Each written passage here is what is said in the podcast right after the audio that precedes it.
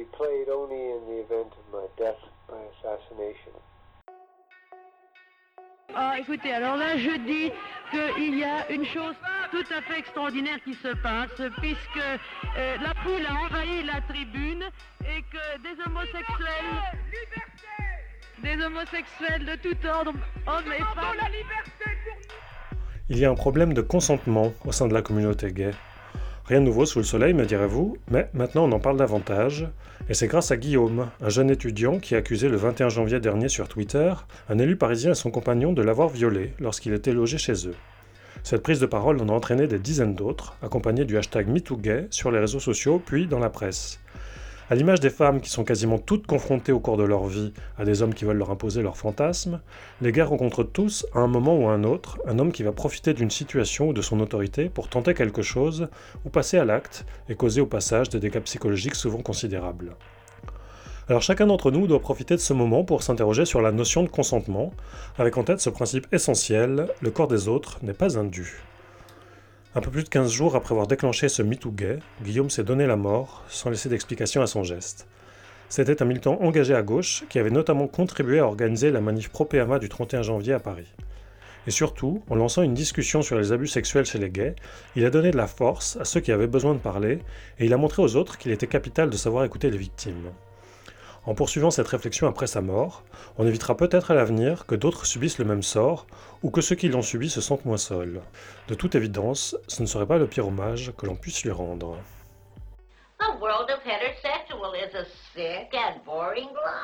Bonjour et bienvenue dans ce nouvel épisode de Over the Rainbow. Mon invité du jour est journaliste et militant, ou militant et journaliste, euh, c'est selon. Longtemps militant à Top Paris, il en fut le président de 1994 à 1996. Côté journalisme, il est passé notamment par Antenne 2, Tétu, YAG, qu'il a cofondé, et aujourd'hui Committed, dont il est le directeur de la rédaction. Bonjour Christophe Marté. Bonjour Xavier. Alors première question habituelle, l'arc-en-ciel, le rainbow flag, ça évoque quoi pour toi? Oula. Euh, le Rainbow Flag, bah déjà, c'est un peu la marque de fabrique de cette grande communauté euh, LGBT. Alors, c'est vrai que, notamment quand j'étais à YAG, euh, tu en as parlé, euh, on n'aimait pas trop forcément justement utiliser le, Rainbow Flag parce que euh, il y avait peut-être un aspect un peu commercial, euh, enfin que tout le monde utilisait finalement ce, symbole et notamment les marques dès qu'elles voulaient s'adresser à la communauté LGBT. Mais en même temps, voilà, je trouve que c'est quand même bah, un arc-en-ciel, c'est quand même porteur d'espoir, c'est le, le soleil après la pluie, donc je trouve ça bien. Ton enfance, elle s'est passée comment? Alors, mon enfance, c'était à Lyon. Euh, je suis né donc en 1959. Je dirais pas que j'ai eu une enfance très heureuse, euh, ou je ne peux pas dire non plus que j'ai une enfance malheureuse. J'ai rien vécu de, très grave ou quoi que ce soit. Bon, mes parents sont quand même séparés euh, quand j'étais relativement jeune. À l'époque, c'était quelque chose qui n'était pas très bien vu. Et c'est vrai que bah, globalement, à la fois en termes économiques et, et euh, sur la vie quotidienne, c'était pas évident pour une femme seule d'élever trois enfants et de travailler. Et, bon, et donc notre mère, euh, c'était un peu la mère euh, courage, entre guillemets. Donc c'était une enfance, bon, avec une, une mère qui m'aimait, un père absent et des deux sœurs avec qui je suis toujours très très proche et donc avec qui ça se passait bien. Et voilà, et c'est vrai que Lyon à l'époque était une ville très très bloquée, enfin en tout cas euh, statique. Euh, euh, faut quand même se souvenir que c'est à Lyon qu'un maire est resté quand même 54 ans au pouvoir. Et donc, au sortir des années euh, 60, euh, Lyon, il ne se passait pas grand-chose. Ça n'a plus rien à voir aujourd'hui, où il y a énormément de choses au niveau culturel, etc. Mais à l'époque, Lyon, c'était une ville très bourgeoise, assez fermée, une mentalité un peu coincée. Donc, ce qui facilitait pas aussi, sans doute, l'expression de différentes sexualités, on va dire. Mais bon, si tu parles de l'enfance, euh, là, j'étais pas encore conscient vraiment de ça. Euh, par contre, c'est à l'adolescence et euh, euh, dans les années lycée, on va dire, où là, j'ai plus que la question gay, c'est plus la question de militant qui m'a. Enfin, c'est vrai que j'ai commencé assez jeune, alors sinon à militer, en tout cas à me sentir concerné par des, par des, sujets. Notamment, le premier sujet, c'était euh, sur euh, l'immigration, puisqu'on parle de- des lois Stoléru, donc euh, milieu milieu des années 70 à peu près, où on limite pour la première fois l'immigration en France. Et je me souviens voilà, d'avoir fait des manifestations au lycée pour ça. Alors c'est vrai que les lycéens de toute façon manifestent, mais quand même j'avais toujours cette... j'avais commencé assez jeune, ouais, effectivement, à, à m'intéresser à des sujets de, de société. Quoi. Donc tu t'es senti militant avant de te sentir gay? Ben, en fait, oui, et je, raconte quand même cette anecdote parce qu'elle me semble importante, mais enfin, cette anecdote, c'est pour moi ce qui euh, peut-être fonde mon militantisme, c'est le fait que j'allais acheter pour ma, mère, donc euh, euh, Femmes en Mouvement, qui était le, le magazine du mouvement des femmes. Donc je me souviens, il y avait une librairie du mouvement des femmes à Lyon et je descendais acheter le magazine et je le lisais. Alors j'étais déjà plus ou moins conscient, bon, je devais être quoi, avoir 16, 17 ans, 17 ans j'étais assez, oui, j'étais conscient d'être différent. Je, ne mettais pas forcément des mots, je mettais pas forcément une identité là-dessus. Et, euh, et, puis même, bon, sexuellement, non, j'étais pas encore à, passer à l'acte, on va dire. Donc, euh, par contre, lire ces portraits, ces témoignages, lire ces, ces parcours d'émancipation, euh, de femmes, bah, ça, me parlait ça me parlait aussi. Je me reconnaissais euh, par rapport à, aussi à ces questions justement de sexualité, ces questions de mon corps m'appartient, etc. C'est des choses qui me parlaient. Donc je dirais que quelque part, c'est presque le féminisme en fait qui m'a, qui m'a pas construit, mais qui m'a en tout cas ouvert voilà, des portes. Quoi. Sur le côté militantisme gay, tu m'as souvent parlé de la manif de 1981. Tout à fait, 81, parce que, euh, alors là, 81, on fait déjà un bond en, avant, puisque en 80, j'étais à Strasbourg, j'étais étudiant à l'école de journalisme. J'avais un amant qui était très engagé justement dans ces questions euh, gays euh, sur Strasbourg. Sans doute, il devait être au. Alors, est-ce que c'était le GLH Est-ce que c'était le QR Je ne sais plus très bien, parce qu'il y avait quelques groupes déjà.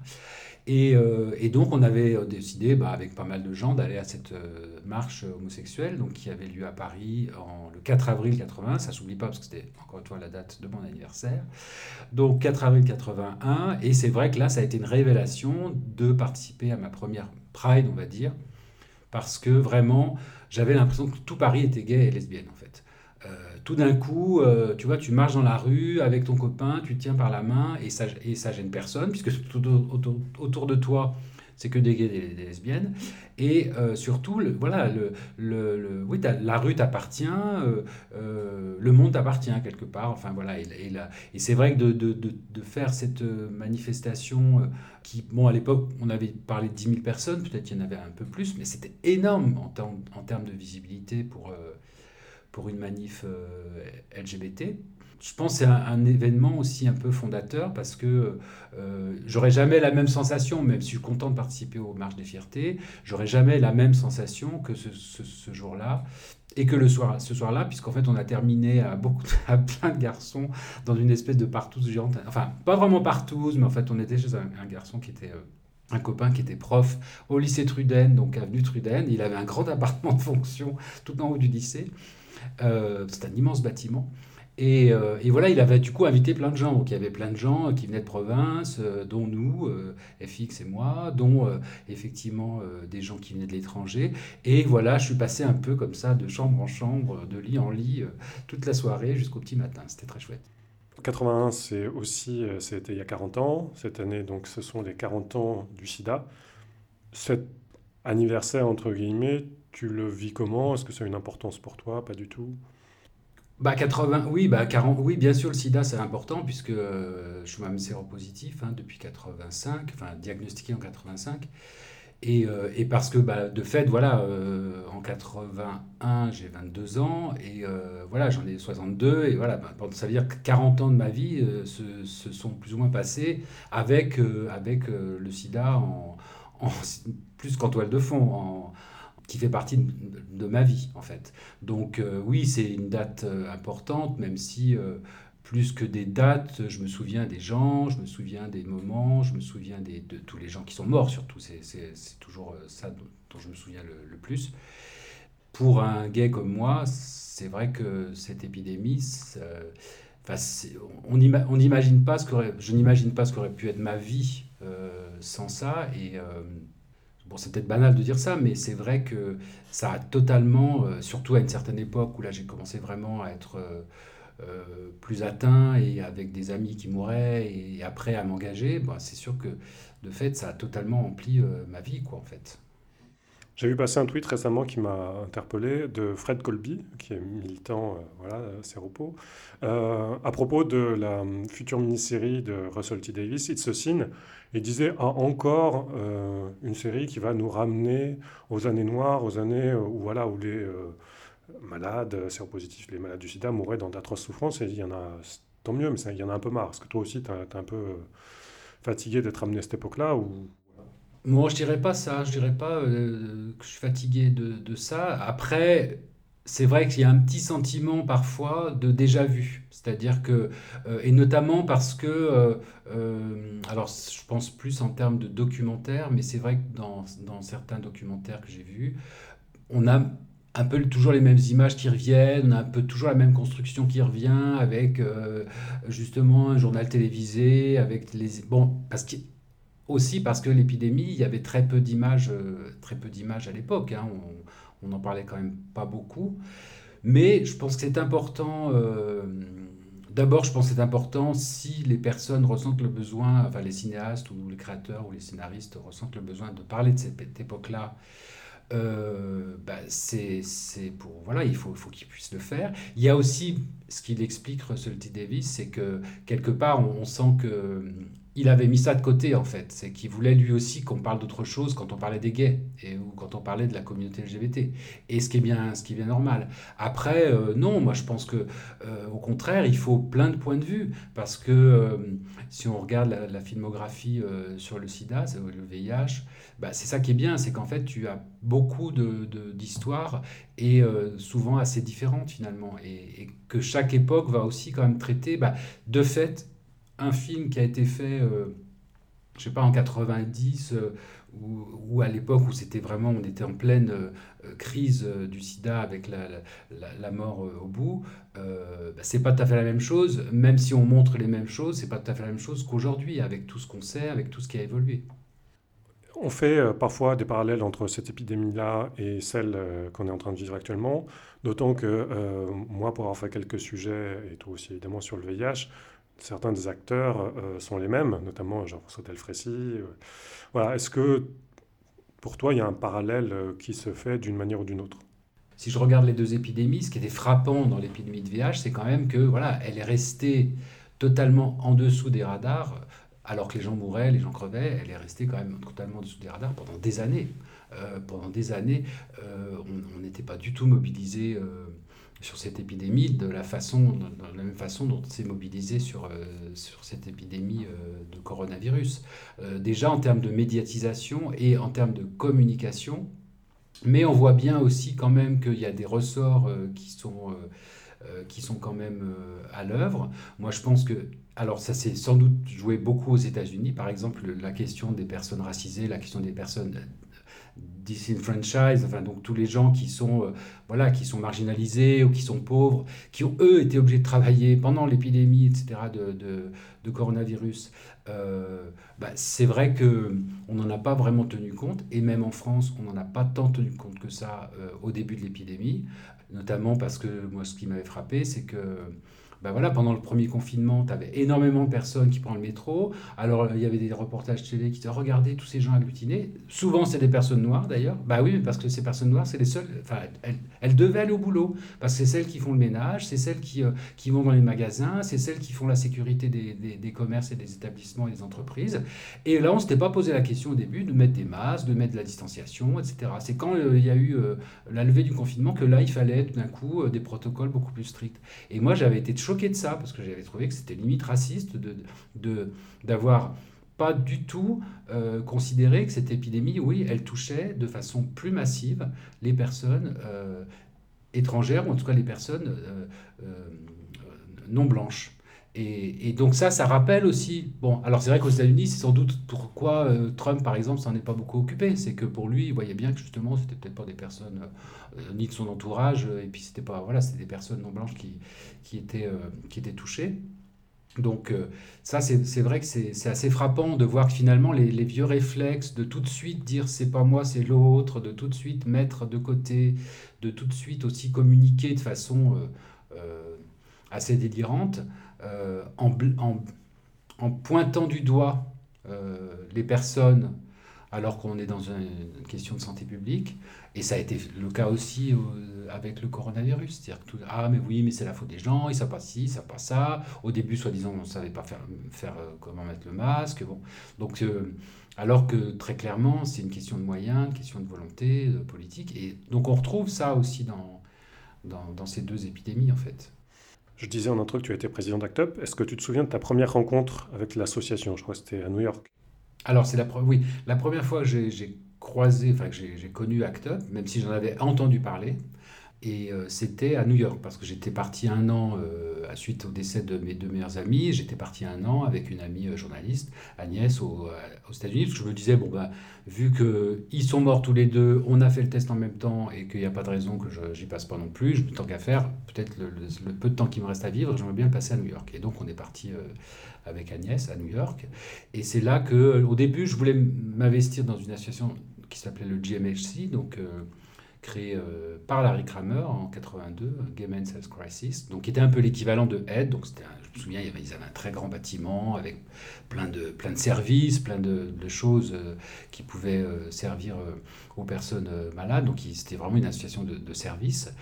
Et puis le processus d'inscription, enfin, de, de, de, pour rentrer dans l'association, c'était assez compliqué. Il fallait faire des stages, des trucs. Bon, moi, ça me plaisait pas trop. Puis quelqu'un m'avait parlé d'un ami, euh, Sinas, m'avait dit Mais non, mais Act Up, euh, moi je vais y aller, je vais aller au meeting, euh, viens avec moi. Et donc, voilà, c'est un soir où je suis, je suis arrivé au, au, meeting, au premier meeting d'Act Up.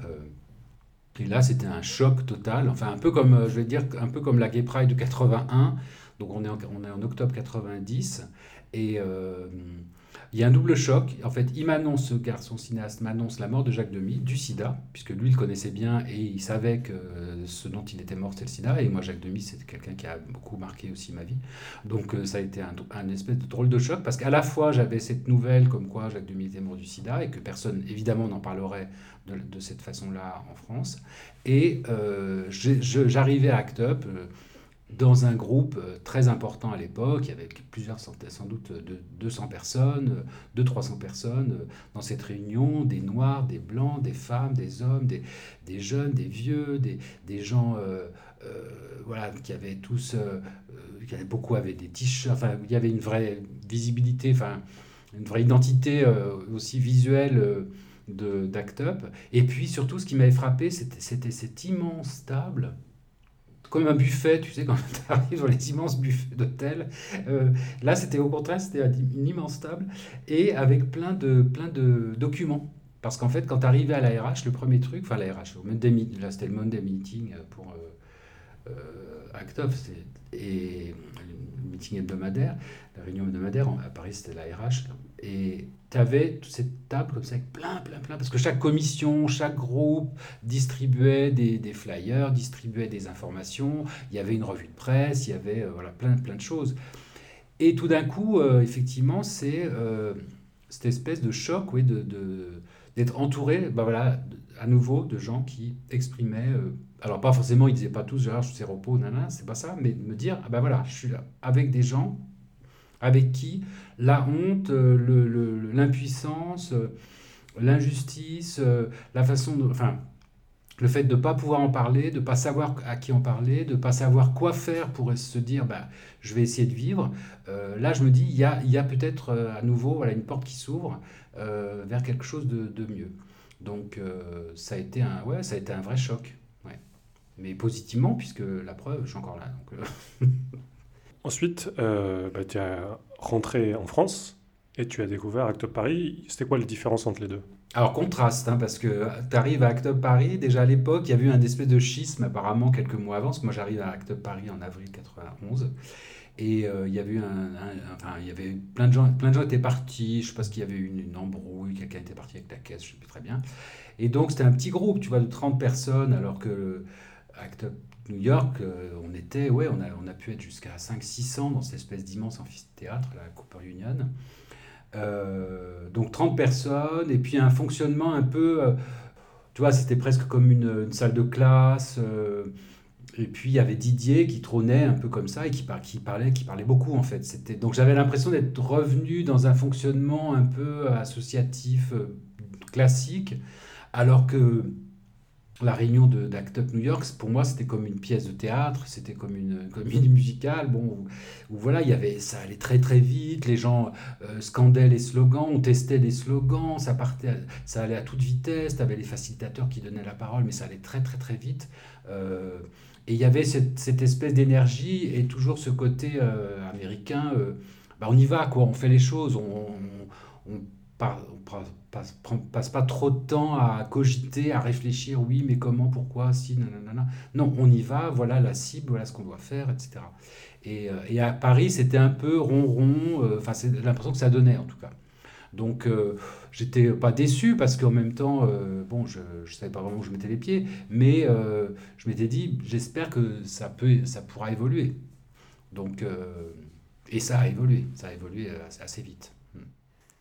Juste un petit mot sur 120 euh, battements par minute, le film qui parle d'Act Up justement. Il y a certaines personnes, en particulier Lala, qui l'ont détesté parce qu'il mélangeait un peu euh, réalité et fiction, notamment autour du personnage principal qui est inspiré de Klaus Welle, l'ancien président que tu as bien connu. Comment toi tu le, le vois ce film? Moi j'ai beaucoup aimé ce film, 120 battements par minute, parce que... Euh, notamment parce que je me suis pas senti, enfin j'ai pas senti que le, comment dire, que la, la vie au Up a été. Euh, euh, il a beaucoup respecté euh, les choses, quoi, les, les, de façon ouais, presque documentaire en fait. On pourrait presque se retrouver dans un documentaire.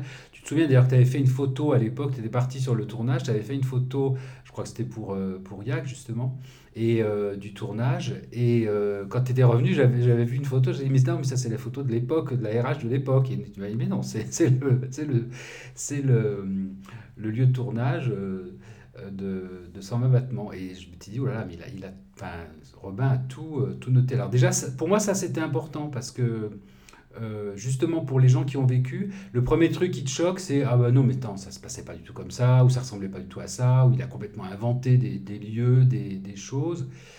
Après, je peux comprendre que, euh, notamment par, par rapport à ce que tu évoquais sur Clouse, Clouse, ça a marqué, c'est quelqu'un qui a marqué tellement de gens que, euh, bah ouais, quelque part, peut-être le simple fait de vouloir sinon le représenter ou en tout cas l'évoquer à travers le personnage, un personnage de fiction, euh, bah, ça d'emblée ça plaît pas, ça, ça pas plu à certaines personnes. Euh, moi, ce que j'ai aimé quand même dans le film, c'est euh, de, de, retrouver effectivement ce qu'on a pu vivre à l'époque et de retrouver ce mélange entre justement des, des, des, moments très difficiles, des moments jouissifs, des moments plus joyeux, des moments à l'hôpital, etc., etc. Donc franchement, je, peux comprendre les, certaines critiques. Je, voilà, c'est pas. Non, franchement, je suis très. C'est vraiment un film qui m'a plu. alors c'est complètement anecdotique, mais euh, dans le cadre de tes fonctions Actop, je crois que tu as rencontré Barbara, qui avait euh, soutenu euh, l'association. Est-ce que tu peux me raconter cet épisode? Alors Barbara et Act Up, c'était euh, c'est une longue histoire puisque ça a commencé en fait en alors de mémoire euh, ça devait être ouais, début 95. On, avait lancé euh, l'idée d'une non c'était avant même. Enfin bref, on avait lancé l'idée d'une d'une soirée au profit d'Act Up. Non, c'est encore avant, excuse-moi, hein, parce que les, souvenirs se mélangent. Bref, un jour, je sais que je suis au local, donc rue René Boulanger. Euh, Nicolas, Nicolas, je partais du local, c'était euh, fin de soir, fin de journée. Et euh, Nicolas Roland me rappelle en disant Barbara, tu téléphones. Je dis oui, c'est ça, bien sûr. Bon, et effectivement, je prends le. Elle, elle, voulait parler, je pense à quelqu'un du bureau, je ne sais pas comment elle avait évoqué ça. Euh, et, et, donc, euh, effectivement, c'est la voix de Barbara. Allô, c'est Barbara. Bon. Et elle voulait, euh, alors je ne sais plus exactement ce qu'elle voulait à ce moment-là, mais elle voulait participer d'une façon ou d'une autre. Elle avait entendu parler d'Act Up et elle voulait participer d'une façon ou d'une autre. Mais en tout cas, ce dont je me souviens aussi, c'est que un peu plus tard, donc, alors est-ce que c'est le même moment ou pas? J'ai l'impression qu'il y a eu deux moments différents.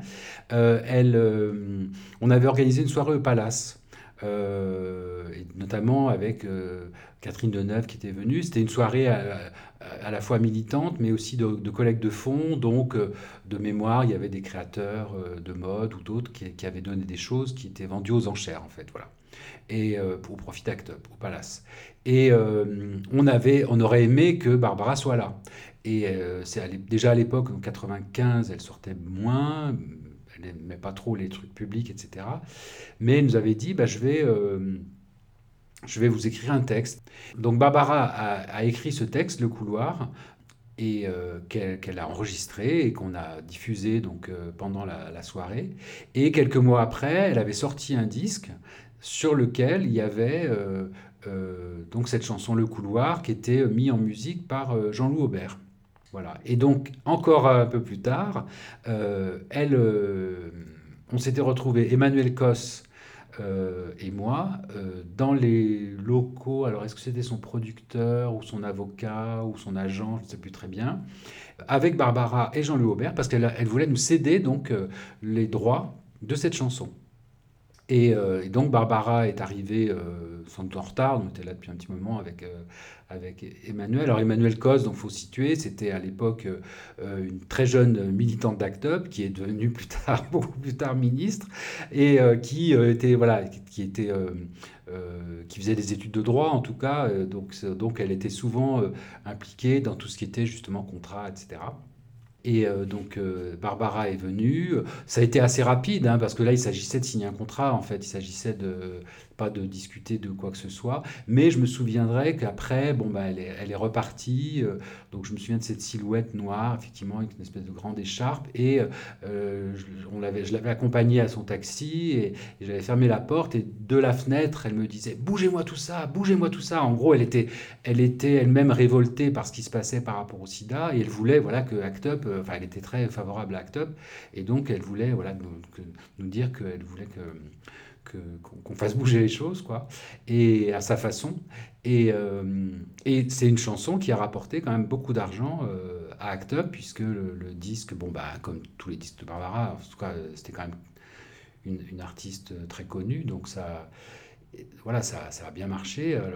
Et pendant quelques années, effectivement, sans doute aujourd'hui encore, j'imagine que, je ne sais pas jusqu'à quand durait le contrat, mais que euh, à partir du moment où ça passe à la radio, etc., et que la chanson passe à la radio, bah, il y a des droits qui, euh, tombent à Act Up. Et ça, pour moi, c'était un truc formidable, quoi, que des artistes euh, s'engagent de cette façon. Parce que c'était très concret, pour le coup, on avait besoin effectivement de moyens, on avait besoin d'argent.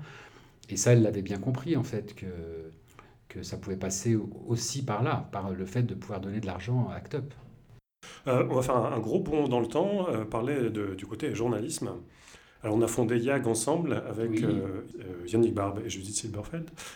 Quels sont les souvenirs que tu gardes, toi, d'YAG? Alors, côté éditorial, je sais déjà, je sais que ton interview de Rodolphe Brasda, voilà, comptait pour toi, mais plus côté entreprise, quoi. Faire. as vraiment, tu étais passé par Tétu, là, tu as vraiment dirigé une entreprise de presse.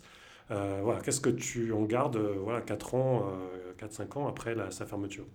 Ben Moi déjà, j'ai ce souvenir très précis d'être avec toi justement au moment où je pars de Tétu. Et comme je savais que tu t'intéressais beaucoup à tout ce qui était, qui était très, très oui, branché sur tout ce qui était blog, Internet, etc. Même si moi, j'utilisais, je, je, savais ce que c'était, mais j'étais pas aussi calé que toi, aussi, y compris sur le back-office, on va dire, sur la technique. Tu sais, je t'avais parlé, j'avais dit, ah, euh, Xavier, voilà, euh, tu c'est fini, bon, mais est-ce qu'il ne faudrait pas créer euh, un site Alors, on ne disait pas participatif, mais tu te souviens, il y avait rue 89, il y avait tous ces sites qui montaient avec justement le côté commentaire, le côté interaction, etc. Et, et nous, on était parti assez rapidement sur cette idée, tu te souviens, de dire, voilà, on aimerait faire un site d'info, mais aussi où il y a cet aspect communauté. Euh, on parlait des établissements, on parlait des, personnes elles-mêmes. Alors c'était flou au début, mais euh, ce qui est intéressant, c'est que le projet de YAG, qui était de, d'être à la fois un site d'information, mais aussi un site participatif, et aussi un site communautaire, et aussi enfin, beaucoup de choses à la fois, avec ses blogs, etc. On a, je ne dis pas qu'on a inventé les choses, mais on, les a mis en place au fur et à mesure, parce qu'on n'avait malheureusement pas beaucoup de moyens mais que cette discussion, je dirais inaugurale entre guillemets avec toi, eh ben elle a, elle a quand même créé un média qui, pour moi, quand même, alors a compté dans ma vie, bien sûr, mais je pense quand même a changé un certain nombre de, choses, euh, de façon de faire, en tout cas pour les médias LGBT. Et je me souviens aussi, alors ça, c'était un petit peu plus tard, euh, où on discutait, et je crois que vous étiez partis, euh, Yannick et toi, pour faire une espèce de formation un petit peu euh, justement aux, aspects peut-être comptabilité, entreprise. Et, et je ne sais plus c'est toi ou Yannick qui me disait, mais ah bon, mais il faut, on va vraiment créer une entreprise? Je dis, bah oui, on va vraiment créer une entreprise. Enfin, c'est vrai que ça nous paraissait un peu... Enfin, assez abstrait, puisque journaliste, on n'est pas forcément amené à, se préoccuper de ce genre de choses. Mais oui, donc c'est plus ça, et puis bah, c'est tous les souvenirs, non, quand même, d'une équipe euh, ouais, qui a construit un, aussi, je pense, quand même, une façon de travailler. Moi, c'est ça que je retiens aussi, c'est-à-dire que euh, on, a, euh, on a eu nos difficultés, c'est pas facile de créer une boîte à quatre, mais moi, j'ai appris beaucoup de choses peut-être euh, une façon aussi de me mettre un peu parfois en retrait, ce que j'ai pas toujours tendance à faire. Je parle beaucoup et j'aime bien aussi être en avant, mais, là, euh, la, dynamique à 4, c'est pas facile, donc c'est pas évident. Et donc, euh, je pense voilà, que ça m'a aussi ouvert sur des problématiques, bah, ne serait-ce que justement par rapport à la communauté, qui était quand même très présente euh, sur, euh, sur euh, YAG, avec bah, tous ses blogs, avec le réseau social lui-même, avec les apéros YAG, etc. C'est-à-dire que les gens ont quand même construit des, des choses réelles à partir de YAG. bah, tout ça, c'est des, des, moments incroyables parce que je pense que dans les médias, enfin, j'ai pas vécu ça avant et j'ai pas vécu ça après. Très clairement, YAG, il y avait quand même une espèce de truc. Ouais, ou tu vois, les jeudis, c'est gay friendly au cinéma, les, les, euh, les apéros des Jagger, euh, les, les gay pride où les gens venaient distribuer des, des, tracts, et puis tous les tous les coups, quand même, tous les scoops ou toutes les infos qu'on a sorties, euh, qui étaient d'ailleurs souvent un peu ignorées par, tu te souviens, par les autres médias, voire parfois carrément piquées par l'AFP sans nous citer. Enfin, on, on savait qu'on on poussait parfois des coups de gueule, qu'on était frustré de ça. Mais euh, non, non, c'est des moments euh, euh, très très forts de, aussi professionnellement. Parce que les gens avaient tendance à oublier, ah, on était un média gay, donc ah bah forcément c'était la fête, c'était la boule à facettes, c'était le, rainbow flag, etc. Non, on est une entreprise, on doit faire vivre cette entreprise, on doit payer des salaires, on doit payer des charges, on doit essayer d'aller chercher de l'argent, etc. Et ça, ça a été le, gros, la grosse difficulté. Mais on a quand même fait vivre un média pendant, pendant 8 ans. Et, voilà, on, euh, on, sait que dans, la vie des médias indépendants, euh, euh, oui, c'est vraiment pas facile. Et il y a des médias avec des, moyens bien plus conséquents qui ont dû aussi mettre la clé sous la porte. Donc, et je pense qu'après, bah, ce qui est bien, c'est que je vois bah, des signatures, je vois des gens qui, qui, sont passés par IAC, parfois juste pour un stage. je pense à Florian Bardou qui maintenant bosse à Libération, ben voilà, il a commencé par un stage, Maël euh, Le Corps aussi. Euh, et ça aussi, parce que justement, ben, quand tu es une petite équipe, une petite boîte, ben, tu prends des stagiaires que tu payes. Nous, on les payait, hein, c'était pas question de ne pas les payer. Mais euh, bon, et, c'est vrai que ça. Ce qui était bien, c'est qu'on voyait que forcément, tu avais aussi cette nouvelle génération de journalistes LGBT qui voulaient concilier le fait d'être LGBT, d'être lesbienne, gay, bi, trans, avec leur métier, leur profession, et qui trouvaient, et YAG, on était un peu les seuls à leur proposer justement de ne pas se cacher entre guillemets ou de pouvoir aborder tous les sujets qu'ils voulaient aborder, euh, tous les angles qu'ils voulaient aborder sur ces sujets euh, justement euh, liés au genre, liés à la sexualité, etc. Et, et, et, et, ça, je trouve que c'était aussi une école pour plein de gens en fait qui m'a fait évoluer beaucoup sur la diversité de la communauté LGBT. Parce que têtu, on était quand même très gay, et puis on était quand même dans notre, on était un peu dans notre bulle en fait, euh, bulle parisienne, bulle euh, festive, un peu les mêmes personnes, un peu, un peu un espèce d'entre-soi effectivement. Et, YAG pour le coup, non, ça, a complètement euh, ouvert les portes et fenêtres. Un peu dans le fil de ce que tu dis, il y a une espèce de d'expression qui est utilisée comme une insulte à l'égard de certains journalistes. On dit que ce sont des journalistes militants. Euh, mais est-ce que toi, tu vois une contradiction entre ces deux termes ou est-ce que, est que tu te considères comme un journaliste militant? Enfin, quelle est un peu ta réflexion par rapport à ça? Alors, moi, alors, militant, c'est vrai que pour moi, c'est quelqu'un qui est plutôt engagé dans une association, qui fait partie d'un parti, etc. Donc, moi, je dirais plutôt engagé, même si je. Si, peut-être que le mot militant est plus juste, moi, je, dis plutôt engagé. C'est pas parce que je considère que euh, euh, militant est un gros mot, ou que, mais parce que pour moi, ça, ça, ça marque forcément peut-être une affiliation, on va dire, ou une, association avec euh, un parti, avec un syndicat, avec une association, etc. engagé, c'est pour moi, voilà, c'est être à la fois journaliste, donc quand même avec l'idée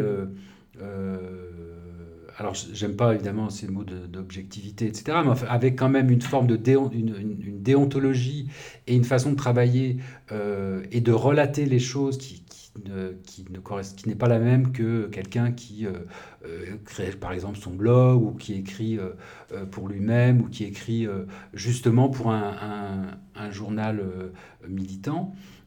et en même temps engagé parce que je considère que oui, parler des sujets qui te concernent en direct, bah, sans doute ça donne des choses intéressantes. Euh, euh, et on voit aujourd'hui que ce que nous, on, avait présenté comme étant justement un média engagé sur, des questions LGBT, sur les questions de genre, sur les questions de sexualité, qu'à l'époque, on considérait que ça, c'était comme une espèce de niche, que c'était très pointu, que c'était pas grand public, que c'était pas, voilà, c'était pas de l'information générale. Hein. Tu connais mon dada là-dessus. Euh, eh bien, aujourd'hui, tout le monde en parle, tout le monde fait ça, et tout le monde même recherche justement les perles rares, qui sont des journalistes justement euh, avec, euh, avec une histoire, avec aussi un point de vue. Moi, je suis assez frappé, CNN, qui pourtant, quand je, regardais CNN il y a 20 ans, c'était voilà, une information brute, etc. Aujourd'hui, là, depuis, et sans doute beaucoup plus depuis l'élection de Trump, mais quasiment chaque, chaque séquence, séance d'information, ça commence presque par une espèce d'édito du, présentateur ou de la présentatrice, avec toujours un espèce de, ouais, un point de vue quoi. Alors après, on peut dire que c'est un point de vue peut-être mainstream, mais il y a quand même un point de vue.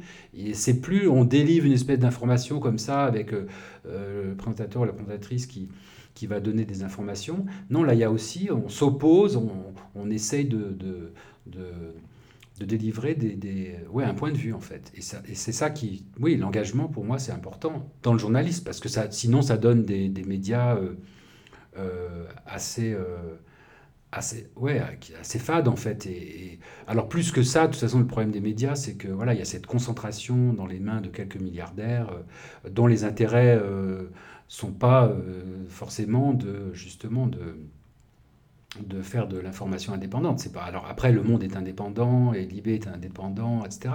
Mais quand même, ils sont aux mains de euh, de, personnes. Alors Libé c'est différent aujourd'hui, mais euh, c'est un peu le problème quand même de, la presse, c'est que voilà il y a, y a cette euh, ce pouvoir en plus tellement centralisé sur Paris qui fait qu'on voit bien qu'il y a une uniformisation et un peu un entre-soi effectivement des, des, journalistes, en tout cas dans les grands médias, euh, moi, je me suis jamais senti là-dedans. Enfin, même si je bossais à France 2, euh, voilà, c'était pas du tout un truc qui me qui m'intéressait, en de rentrer dans, ces trucs de, de, pouvoir ou de non. Dans un futur pas très éloigné, tu vas être à la retraite? Comment est-ce que tu comment est-ce que tu vois je, parce que je t'ai toujours vu très très actif, très voilà, faire beaucoup de choses, avoir plein de projets. On n'en a pas parlé, mais tu as été très engagé à l'Ardis sur les questions de voilà de demande d'asile, de réfugiés. Euh, ta retraite, tu, tu, la vois comment? Alors ma retraite, euh, oui, c'est vrai que ben, j'aimerais que ça soit pas dans trop longtemps parce que voilà, euh, en espérant d'avoir suffisamment de trimestres pour pas être non plus dans une situation économique trop trop hard, mais bon, j'ai travaillé toute ma vie, donc euh, j'ai jamais été riche, mais j'ai travaillé toute ma vie, donc ça, ça va, j'aurai une, retraite euh, normale, on va dire. Euh, et, mais j'ai pas trop réfléchi, je pense que je, j'aimerais quand même toujours m'investir. parce que, comme tu l'as dit, moi j'ai toujours voulu m'investir dans les associations. Alors, c'est vrai que le, combat d'Act ce qui était, ce qui était formidable, c'est que euh, c'était donc une action directe, c'était des, du lobbying, et on obtenait des choses, au fur et à mesure, on obtenait des choses, on changeait les politiques liées à la santé, liées euh, euh, à la place des malades, etc. Aujourd'hui, même si ce que je fais à l'ARDIS, c'est très important, me manque cet aspect-là des choses, c'est-à-dire de, faire partie d'un mouvement où on va pouvoir, enfin, on veut faire changer les choses. Alors c'est pas évident parce qu'évidemment sur les questions d'environnement, sur les questions de migration, on est sur des, thématiques tellement, euh, tellement énormes que euh, euh, faire bouger les choses, ça va être évidemment beaucoup plus dur. Mais j'aimerais quand même retrouver cette façon d'agir qui peut être de rendre service, de, ouais, de rendre service, d'offrir un accompagnement, d'offrir une aide à des personnes en difficulté, donc ça c'est bien, mais aussi de pouvoir quand même, euh, est-ce que je pourrais retrouver le temps pour justement militer euh, ou offrir, bah, je sais pas, mes connaissances ou pour, pour justement faire, faire avancer des causes? Ça oui. Après, je sais pas sur quelle sur quelle thématique. Sans doute que là, évidemment, les questions LGBT vont continuer à m'intéresser et, et, voilà que je pourrais faire des choses autour de ça. Après, euh, euh, bah, la retraite, euh, pas, ça ne sera pas forcément à Paris. Voilà, et bah, j'aimerais, oui, essayer de passer plus de temps à lire, à aller au cinéma, à m'occuper des, enfin, avoir des amis. bon, vivre, oui, vivre des choses qu'on n'a pas eu le temps de trop vivre forcément, justement parce que quand même une vie, enfin une vie de militant, je ne veux pas dire non plus ça, mais euh, bah, on passe quand même énormément de temps dehors de chez soi et, et, on passe énormément de temps à faire autre chose que euh, des choses qui font forcément euh, plaisir ou même si encore une fois le combat militant c'est très excitant, etc. Mais ça veut dire beaucoup de réunions, ça veut dire beaucoup d'actions, ça veut dire beaucoup de, de, voilà, de discussions, etc., etc. Et du coup, bah oui, on, on passe moins de temps, euh, comme je disais, quoi, à lire, à prendre soin de soi, à euh, s'occuper un peu des gens autour de soi. Euh, et c'est ça qui peut être aussi la retraite, ça peut être l'occasion de faire ça. Ok, merci beaucoup. Merci Xavier. Merci d'avoir écouté ce nouvel épisode de Over the Rainbow. Merci à mon invité. Merci à vous toutes et vous tous qui êtes de plus en plus nombreux et nombreux à m'écouter. Vous pouvez bien sûr vous abonner au podcast sur votre plateforme préférée et je vous dis à très bientôt.